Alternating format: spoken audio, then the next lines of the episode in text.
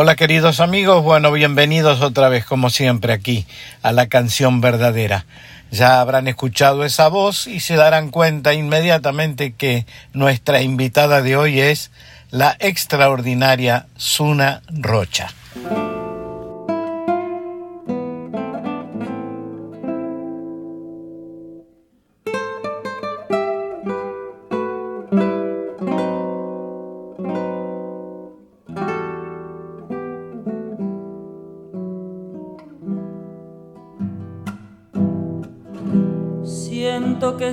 Se va mi vida y aprieta mi corazón.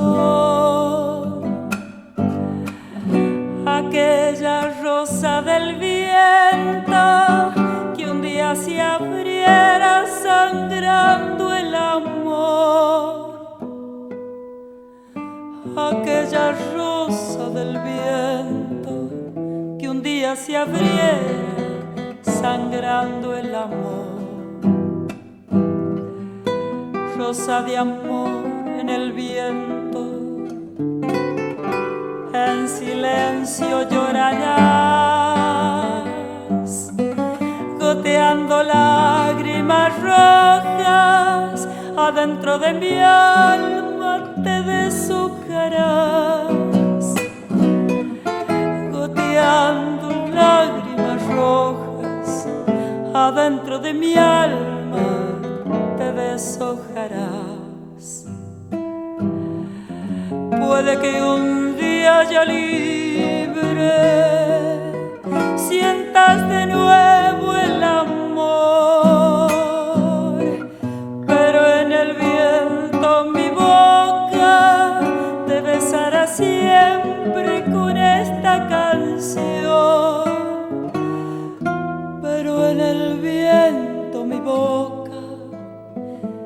besará siempre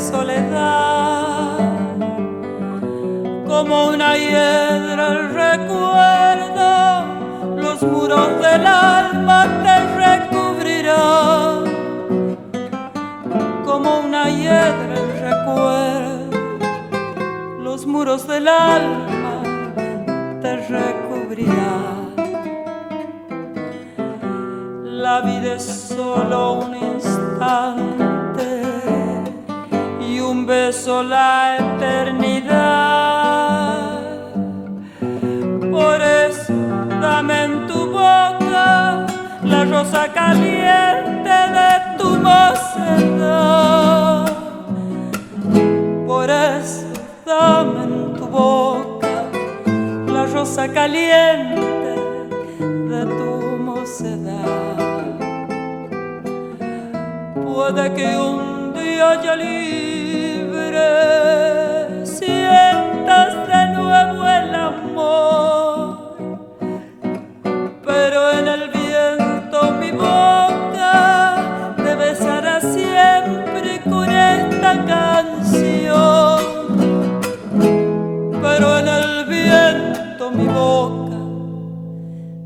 siempre con esta canción.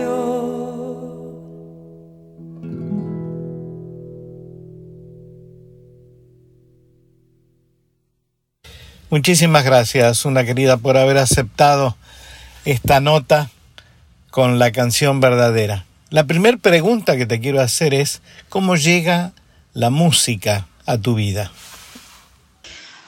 Bueno, debo decir que yo nací en un lugar muy particular, de, mucho monte, de mucho verde, y entonces eh, con un paisaje también muy, una geografía muy particular y en ese lugar yo le fui dando forma a mi vocación, porque yo considero que uno es el resultado cultural de un lugar donde ha nacido. Entonces le fui dando forma a, una vocación de muy pequeña, desde muy pequeña. En mi casa cantaban mi mamá, mi papá, mis hermanos y por supuesto yo también cantaba y quizás la que tenía mucho más insistencia con el canto, porque yo participaba de, los, de las fiestas escolares, 9 de julio, 25 de mayo, en la escuela, de muy pequeñita, muy pequeñita. Mi padre me ponía arriba de una mesa y me decía, canta, yo recuerdo, tenía cuatro años, escasamente hablaba y ya estaba cantando mis primeras canciones. Me acuerdo que cantaba canciones mexicanas, escuchaba mucho la radio, mi mamá me enseñaba algunas canciones, letras, de manera que de muy pequeña ya este, mis padres vieron en mí una actitud histriónica, una actitud muy desenfadada, sin problemas, sin pudores, este, en el escenario. De manera que ellos estaban seguros de que yo tenía algo que ver con ese tema de los sonidos, sin duda. Ya la esperanza amanece y en las ancas de la vida, en silencio va la muerte. Ay, estrella amanecida,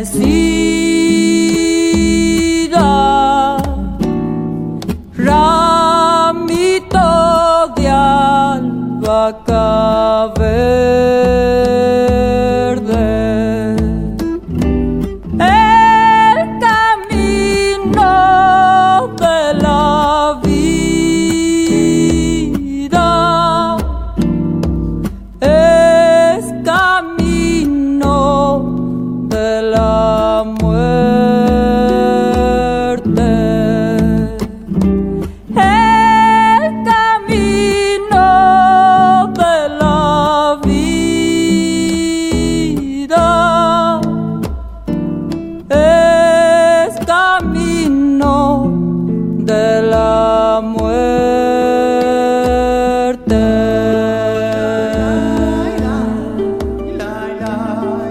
escucha, amiga mía, la musiquita de siempre, para que cante la vida, toca su caja, la muerte.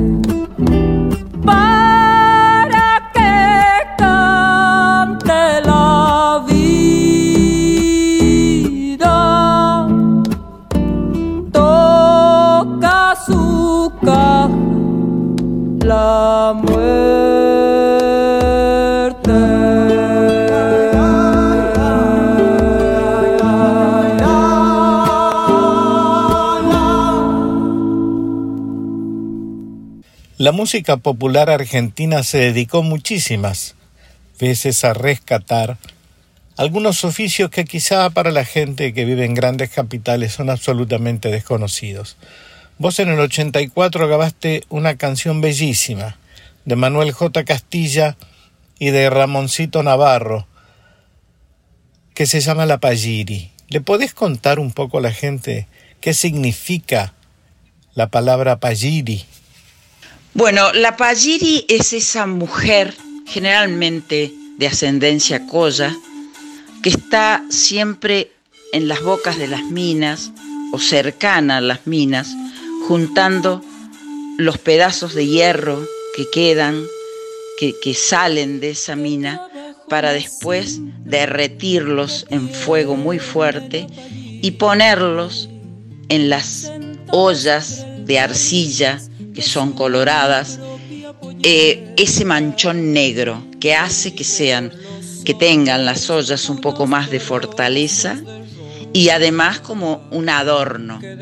Verán esas ollas de arcillas, color rojas, terracota, con esos manchones negros, producto del hierro que ellas juntan en la boca de la mina. Esa es la Palliri, tan bellamente eh, descripta por Manuel J. Castilla con la música de Ramón Navarro. decir que en su mirada hay un pozo de sombra y otro pozo de ausencia.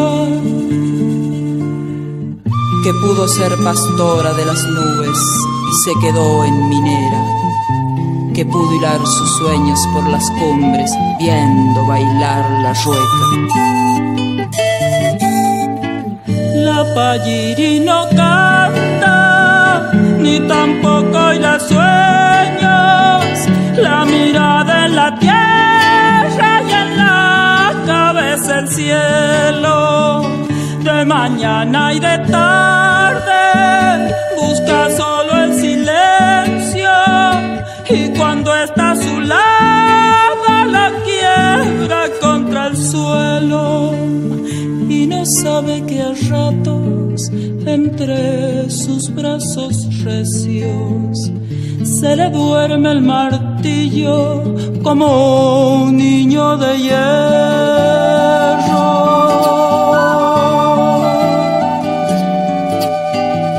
La palliri no canta, ni tampoco hay las sueños, la mirada en la tierra y en la cabeza el cielo, de mañana y de tarde busca solo el silencio y cuando está a su lado lo quiebra contra el suelo y no sabe que a ratos entre sus brazos recios se le duerme el martillo como un niño de hierro.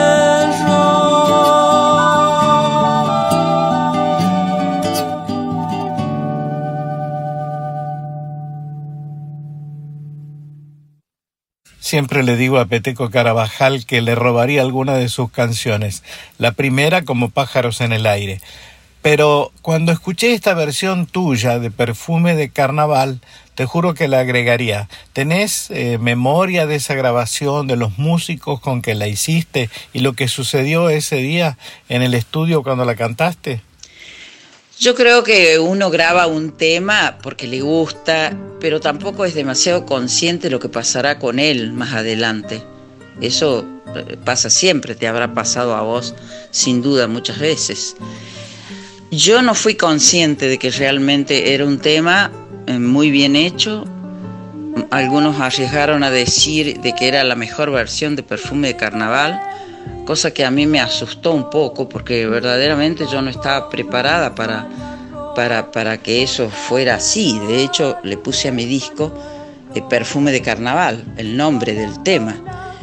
Eh, cuando, mm, cuando me la pidió Carlitos García, el director de orquesta, me pidió una copia, entonces ahí me di cuenta que realmente era un tema muy particular muy particular, pero fue grabado como los otros temas, en realidad. El arreglo lo hizo, tocó allí y tuvo mucha influencia en eso este, y mucha eh, importancia en, cómo quedó el tema eh, Luis Chazarreta, guitarrista riojano. De manera que bueno, este fue un tema realmente que a mí me dio muchas alegrías y, y me quedé muy contenta de que en realidad haya sido una versión que a la gente le gustó mucho, pero yo verdaderamente no fui consciente de eso en primera instancia, no, para nada.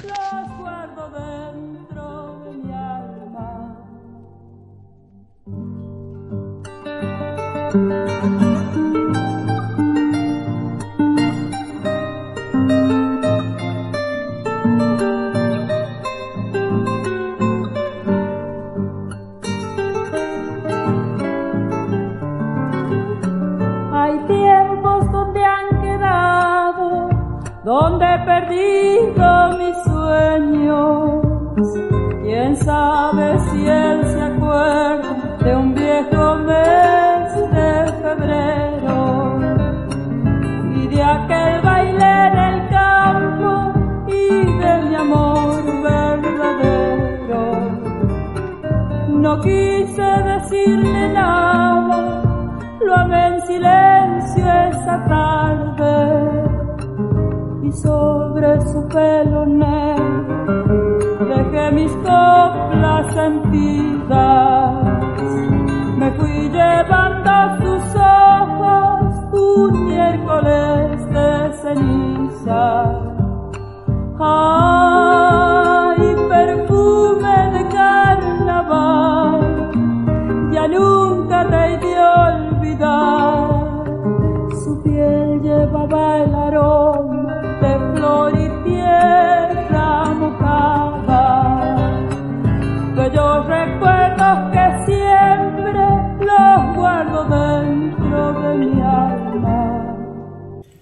¿Cuáles son los parámetros que utilizás para elegir el repertorio Osuna? Porque de verdad hay algunos discos tuyos que son maravillosos desde ese punto de vista, ¿no? La elección de nuevos autores, la elección de un repertorio que no fue visitado antes. A mí me parece sustantiva, por lo menos este, desde mi punto de vista personal, esa postura tuya.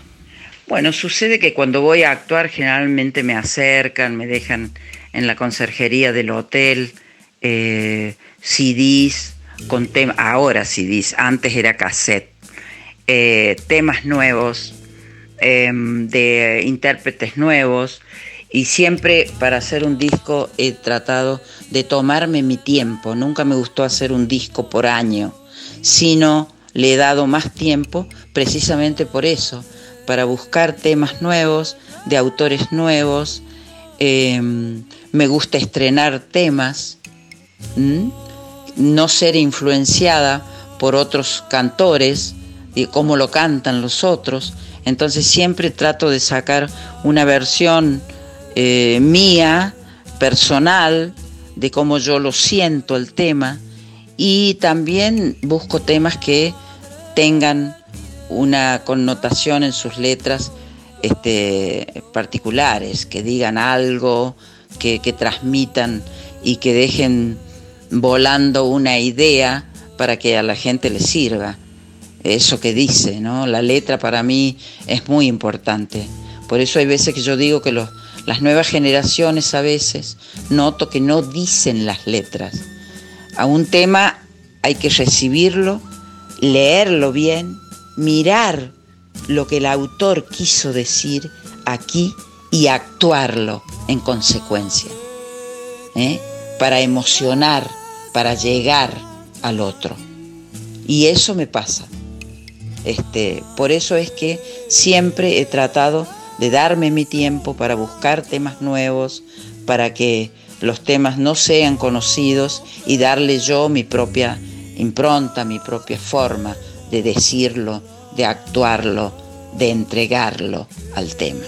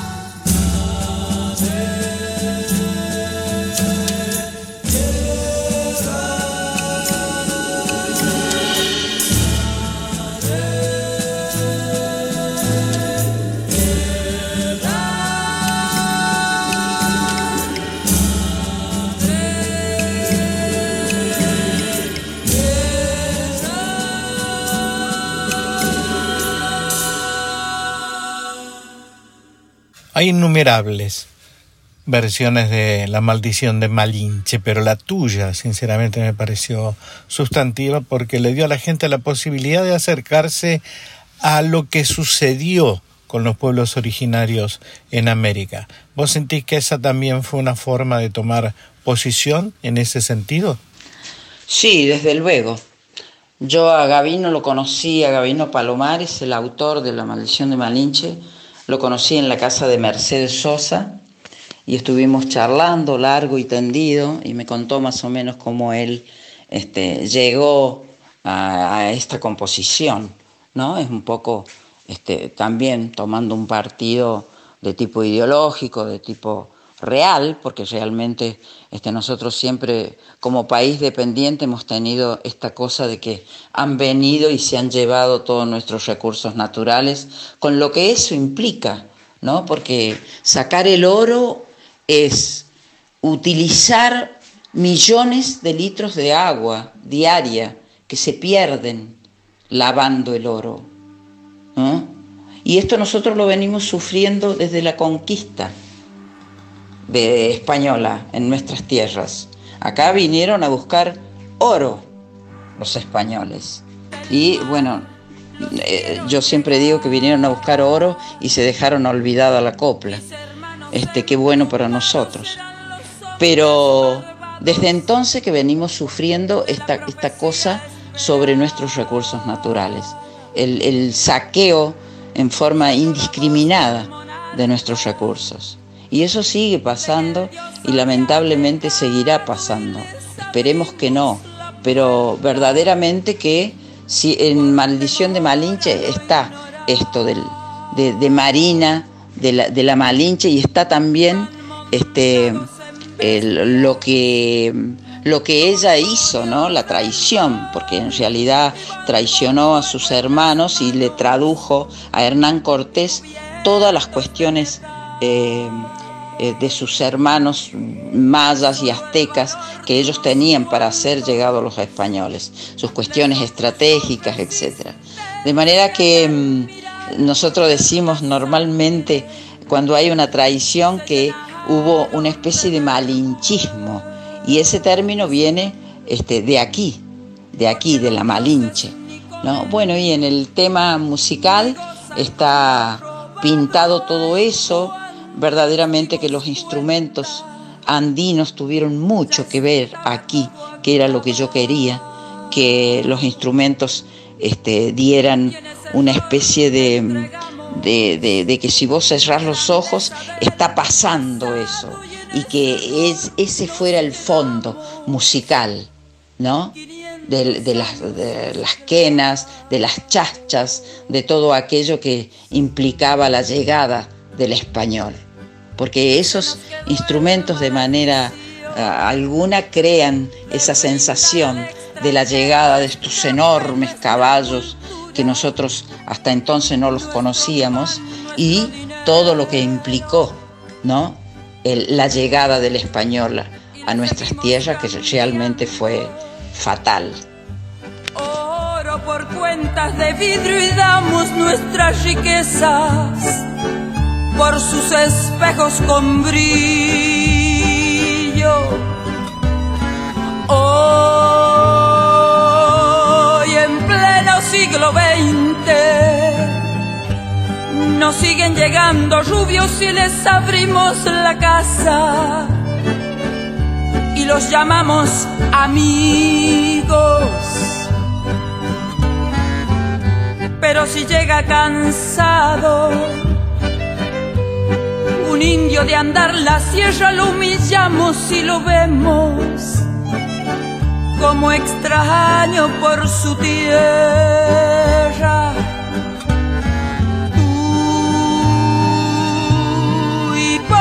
que te muestras. Humilde ante el extranjero, pero te vuelves soberbio con tus hermanos del pueblo.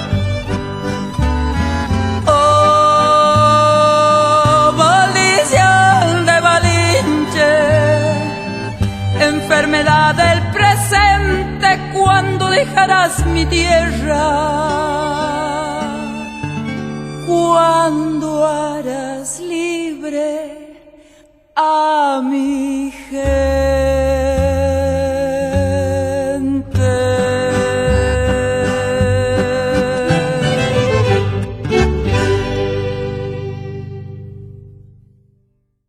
Yo conozco tu relación con nuestro querido Atahualpa Yupanqui. Sé que fue una relación muy apretada, muy hermosa y muy respetuosa en todo sentido. Y tu versión de guitarra, dímelo tú, a mí me parece realmente maravillosa. ¿Qué sentís que te hubiera dicho o qué te dijo don Atahualpa si es que escuchó esa versión que hiciste de guitarra, dímelo tú? Bueno, ese tema yo lo saqué de una actuación en vivo a guitarra Dímelo tú, un tema de Yupanqui hermosísimo, que dices cosas realmente trascendentes e importantes, como solo él sabía hacerlo. Em, de manera que lo puse allí en ese disco, pero él ya había partido, ya se, como decía él, ya se había ido para el silencio, de manera que no la no escuchó esa versión. Yo tenía ciertos pudores, te voy a decir, de invitarlo a mis actuaciones, porque verdaderamente él era muy particular, era muy eh, crítico. Así que él, alguna vez me dijo, tú nunca me invitas a tus conciertos. Y yo le dije, lo que pasa, Tata, yo le decía Tata, quiere decir padre en quichua.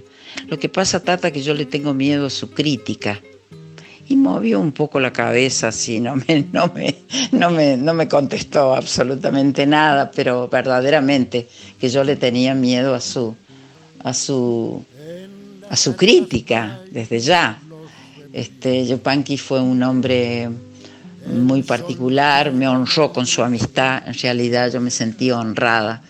Venía a mi casa, teníamos eh, eh, charlas sobre el tema de la copla, del coplerío este, español y su influencia aquí entre nosotros.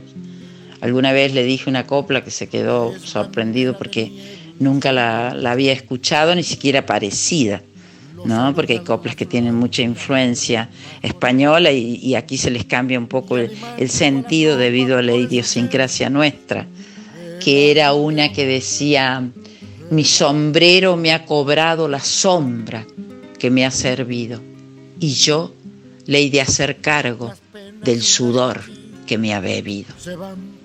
Y entonces me pidió que la repita a la copla porque le había gustado mucho. Este, y bueno, y así charlábamos, teníamos largas conversaciones, un autodidacta, un hombre que no tuvo acceso a las grandes universidades ni a las grandes escuelas, pero que realmente tenía una cultura superior, un hombre realmente muy leído, con un verbo realmente digno de ser escuchado. Y, verdaderamente tuvimos una amistad así muy, muy hermosa, muy hermosa. Yo te diría, Víctor, que fue una amistad este, mm, en base a su soledad, en base a su necesidad de estar también con, acompañado, ¿no? Y, mm, yo lo encontré en una clínica en Córdoba que lo fui a ver y a partir de ahí él me dio su teléfono y nos comunicamos en Buenos Aires, allá en la calle, en su viejo departamento de la calle Benito de Palermo, en Capital Federal. Y bueno, y nunca más nos, despegamos, porque verdaderamente él venía aquí a la Argentina y yo estaba prácticamente todos los días con él, sea en el Águila, de ese, ese mm, restaurante cerca de Sadaic, o en, mi casa, o yo lo acompañaba a algún lugar, en fin, siempre estábamos este, eh, juntos eh, y yo lo acompañaba, siempre lo acompañé. Aclaro que nunca fui la, la Kodama yupanquiana, ¿eh? pero siempre lo acompañé, estuve con él este, hasta que algún día se fue, lo fui a acompañar a Ezeiza, siempre iba a acompañarlo a Ezeiza que tomaba el avión y con su guitarra y su soledad, y yo lo miraba de atrás hasta que se perdió y nunca más pude verlo con vida lo vi realmente ya aquí en el Senado de la Nación, este, con tanta gente que fue a, rendirle eh, su homenaje y a despedirlo realmente. Yo estuve ahí también con mucha tristeza, mucha tristeza, mucha tristeza, mucha emoción este, de darle el, último adiós. Y lo tengo acá cerca, en realidad, porque está aquí en, Cerro Colorado, cerca de donde yo vivo, en, Tulumba, este, ahí junto con Chúcaro, con Santiago Ayala el Chúcaro, otro amigo, este, un tipo de lo más interesante también, Santiago, este, que los dos me honraron con su amistad y que verdaderamente pasé momentos muy lindos, muy hermosos al lado de estos dos viejos irrepetibles, increíbles, verdaderamente. Porque la noche es tan larga, guitarra, dímelo tú.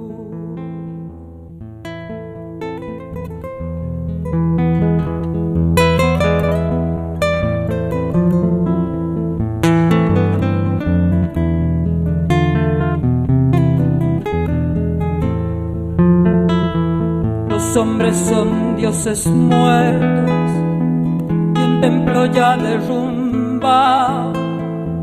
Los hombres son dioses muertos un templo ya derrumba.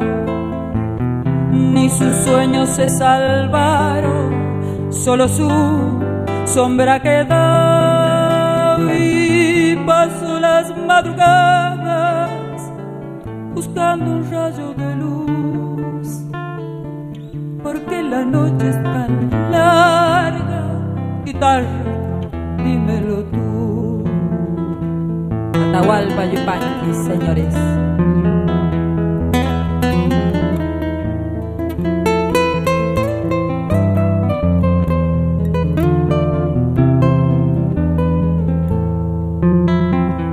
Se vuelve cruda mentira lo que fue tierna verdad se vuelve cruda mentira lo que fue tierna verdad y hasta la tierra fecunda se convierte en arenal y paso las madrugadas buscando un rayo de luz porque la noche es tan larga guitarra, dímelo tú.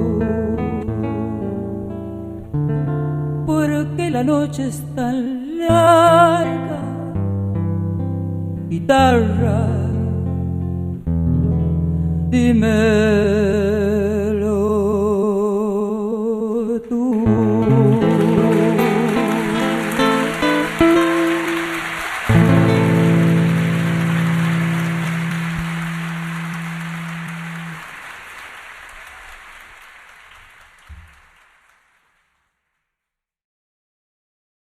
Como compositor estoy acostumbrado a escuchar mis propias canciones en boca de otros intérpretes, pero cuando escuché tu versión de Deja un poco de luz al partir fue una sorpresa en principio y después cuando me di cuenta de cómo la habías cantado un halago realmente hermoso, hermoso lo que hiciste, Suna, sinceramente. ¿Cómo fue que llegaste a esa canción?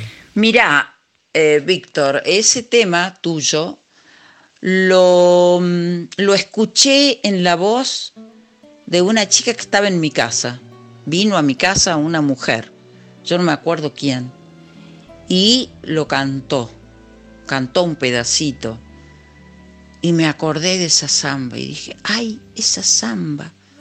Me puse, yo no me acuerdo si ella me dio parte de la letra o qué, y me puse a memorizarlo porque yo lo sabía al tema tanto era lo que me gustaba que yo lo sabía, sabía su letra. Y a partir de ahí se lo llevé a mi arreglador, eh, que creo que es Miguel Ángel Reyes, y hizo esa, esa versión realmente hermosa, unos arreglos preciosos, y quedó un tema muy hermoso. ¿Por qué? Y porque yo lo canté como si a mí me pasara eso, ¿no? Que dice la letra, que es realmente bella, que tiene una altura eh, que son esos temas que nosotros los músicos o la gente que hace música o canta, qué sé yo, los músicos dicen redondo. Es un tema redondo. ¿Por qué redondo? Porque tiene una letra para esa música y tiene viceversa una música para esa letra. Entonces es un tema redondo, bello, mm, muy escuchada esa versión he visto días pasados en YouTube, tiene miles y miles de, escuchas, porque realmente es un tema muy bello, muy bello, y yo lo canté con todo mi corazón y con toda mi emoción. Y ese es el resultado, a la postre, de cómo queda un tema. Cuando uno lo canta como sintiendo que eso le pasa a uno. Esto es así. El polaco Goyeneche a mí me conmueve, porque es creíble para mí el polaco. Canta y lo que canta lo está viviendo, lo está sintiendo. Y para mí eso es importantísimo, porque se puede entonces transmitir al otro de una forma muy particular, muy especial, sintiéndolo. Bueno, así me pasó con Deja un poco de luz al partir porque realmente es un tema bellísimo y te felicito. Estabas realmente muy motivado, por un lado, y eh, muy motivado y realmente muy inspirado. Alguna vez creo que te lo dije en un avión. Y, me acuerdo que también te pregunté, ¿para quién se lo hiciste? Porque realmente esa persona te inspiró muy bellamente. Vos sabés que la memoria es sabia. Aunque el corazón guarde algún resabio, algún recuerdo, la memoria borra. Y te lo juro, Suna, ya me olvidé. Yo prefiero tu adiós nada más. Cuánta sombra vendrá, cuánta noche andaré, deja un poco de luz si te vas. Si me amaste y te amé, ya no hay más que decir, tú te vas y yo quedo a morir. Vuelvo a mi guitarra, dulce compañera voz de niebla sabrá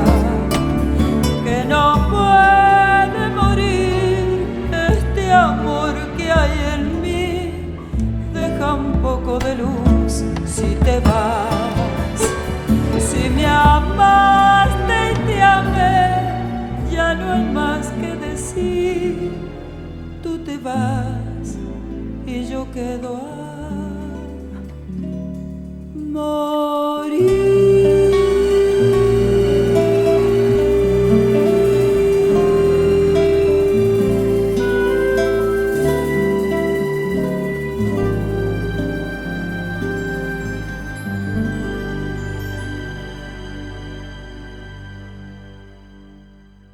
Grabaste La Pomeña con Pedro Aznar y te puedo asegurar que esa versión realmente también es espectacular. A mí siempre me parecieron sustantivos los entrecruzamientos de una vertiente musical a otra. ¿Qué pensás de eso? Bueno, a Pedro yo lo conocí eh, grabando Los Gritos en el Cielo. En el primero hicimos dúo, se le ocurrió a Leda unir a la voz de Pedro con la mía hicimos unos dos temas. Y en el otro Grito en el Cielo, Grito en el Cielo número dos, él pidió hacer dúo conmigo porque empastaban muy bien las voces, por eso, creo. Entonces cantamos eh, dos temas más en Grito en el Cielo. Eh, a partir de ahí nos conocimos, simpatizamos, como dicen los chicos ahora, pegamos muy buena onda y nos seguimos viendo a tal punto que él iba a mi casa, yo hacía empanadas, que es una de las pocas comidas que sé hacer bien, empanadas criollas de mi zona, que son dulces, este, y él venía a comer empanadas a mi casa, o yo iba a su casa por algún motivo, etc. Un día teníamos que actuar en Salta, en la serenata cafayateña de Salta, los dos juntos. Y hacían la publicidad con el seclanteño, allá, en Salta. Ya habíamos grabado nosotros el seclanteño con Pedro. Creo que fue uno de los primeros temas. No, Madre del Maíz fue el primer tema que grabamos. Yo lo llamé a él. Bueno, y el seclanteño el segundo tema que grabamos juntos. Bueno, yo voy a su casa con mi pianista, el Tato Finocchi, un excelente pianista de La Plata, y el Tato se sienta al piano mientras él se estaba cambiando, creo, no sé, estaba con alguien en la cocina.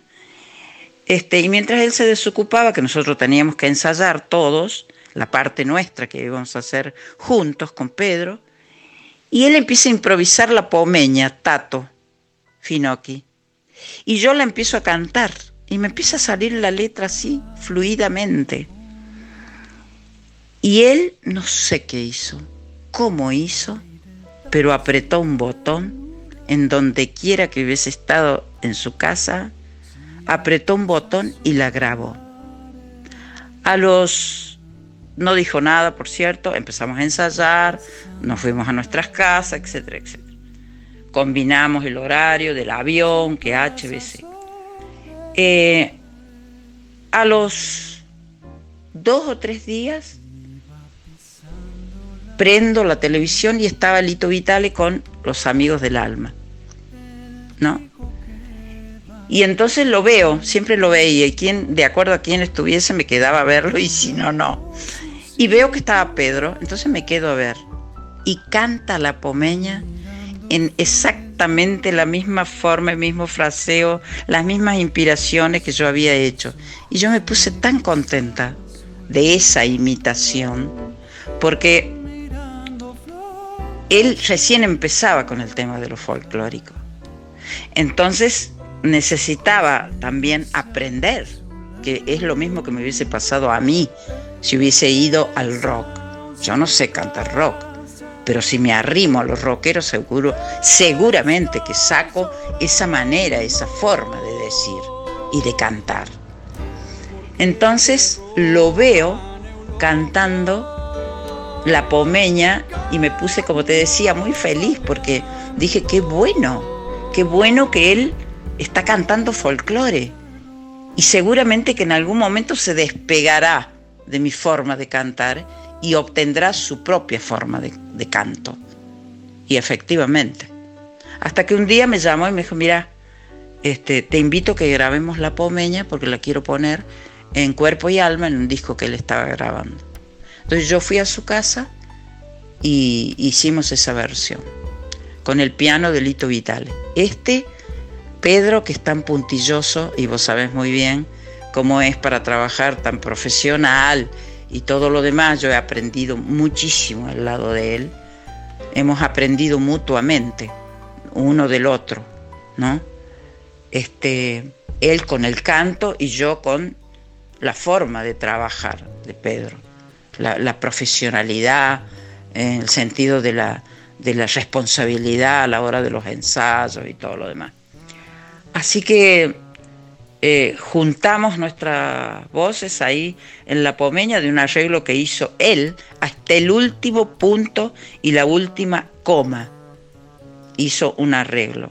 Y Lito tocó maravillosamente bien, como sabe, solo sabe hacerlo él. Y Pedro tocó el bajo y la chancha, digamos, el contrabajo, y verdaderamente salió una versión exquisita.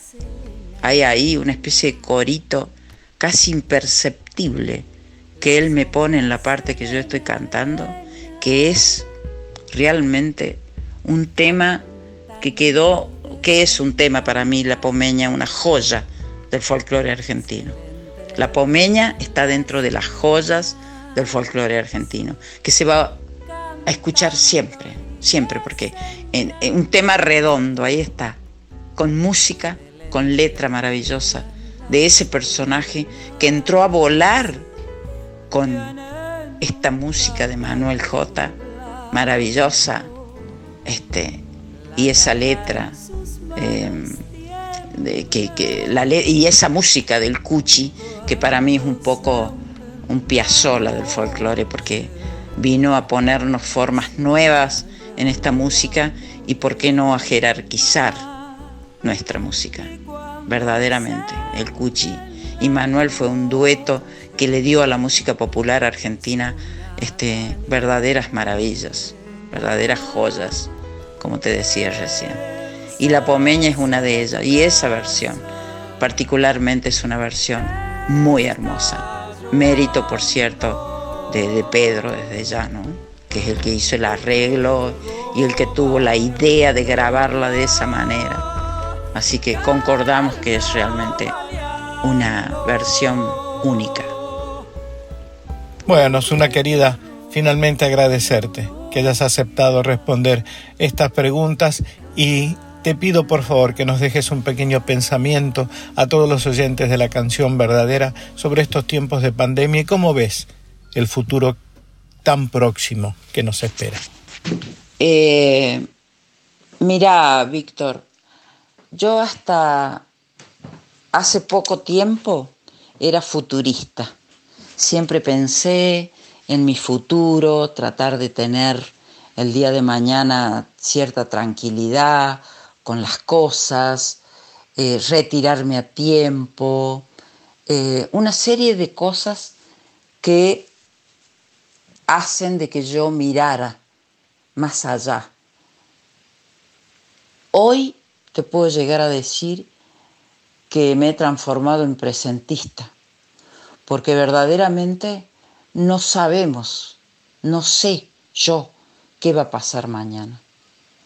Hemos recibido este masazo en la cabeza que es o que implica una pandemia de estas dimensiones una pandemia planetaria, de tener que estar encerrados en nuestras casas, estar, hacer una vida totalmente distinta, diferente, eh, verdaderamente no sabemos qué es lo que va a pasar, ni yo en forma personal, qué puede llegar a pasar más adelante.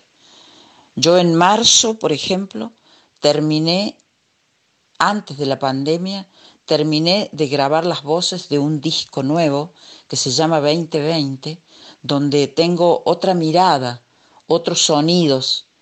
Mm, es bastante folclórico, pero tiene otros aditamentos que tienen que ver con un presente musical de la música. He llegado a hacer hasta un tema de Cerati en, en mi disco nuevo, de Aristimuño de Lisandro. De manera que he tratado de ponerme acorde a los tiempos en que vivimos y he podido trabajar en la presentación de ese trabajo mediante las redes, mediante con otras formas, con otras maneras de llegar a la gente que la que acostumbrábamos tener antes de todo esto. De manera que creo que es este un antes y un después con este tema de la pandemia.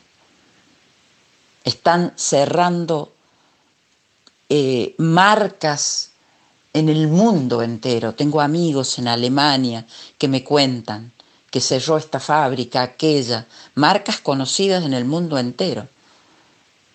Creo que, que nunca hubiesen pensado ellos que pasaría países desarrollados, países poderosos como ese, están pasando cosas que nunca hubiésemos imaginado nosotros y por supuesto tampoco ellos. De manera que me parece eh, un futuro bastante incierto, porque vamos haciendo en la medida de que van sucediendo las cosas. De manera que estamos teniendo una actitud presentista hoy, ahora, en este momento. ¿Y mañana qué? No sabemos. No sabemos qué es lo que va a pasar y acorde a eso nuestra actitud.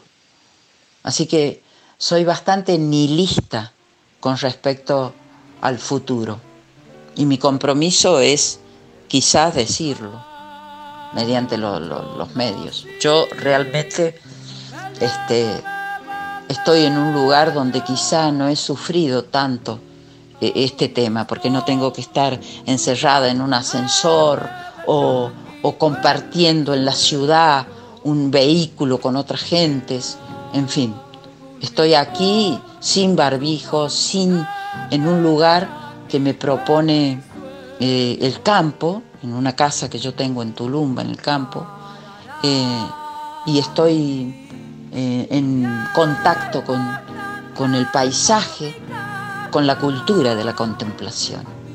Y de ella aprendo un montón, todos los días algo nuevo, que me enseñan los animales, que me enseña la naturaleza. Entonces, estoy aquí, estoy aquí en este lugar donde me proporciona cierta tranquilidad. Pero cumplo en decirte que no, no sé lo que pasará más adelante. Esperemos que esto mejore, que pasen cosas este, buenas, que este momento de silencio y de, de, quietud en nuestras casas nos hayan servido para, para ser mejores, para tener un viaje por nuestro interior y, y, revisar nuestros asuntos y ser cada día mejores, no solo para nosotros, sino para nuestros hijos, para nuestros nietos. Así que mi deseo es ese, que todo mejore, que todo esté en un lugar donde siempre tuvo que estar. Pero verdaderamente soy bastante nihilista con respecto al que pasará. No lo sabemos, no lo sé.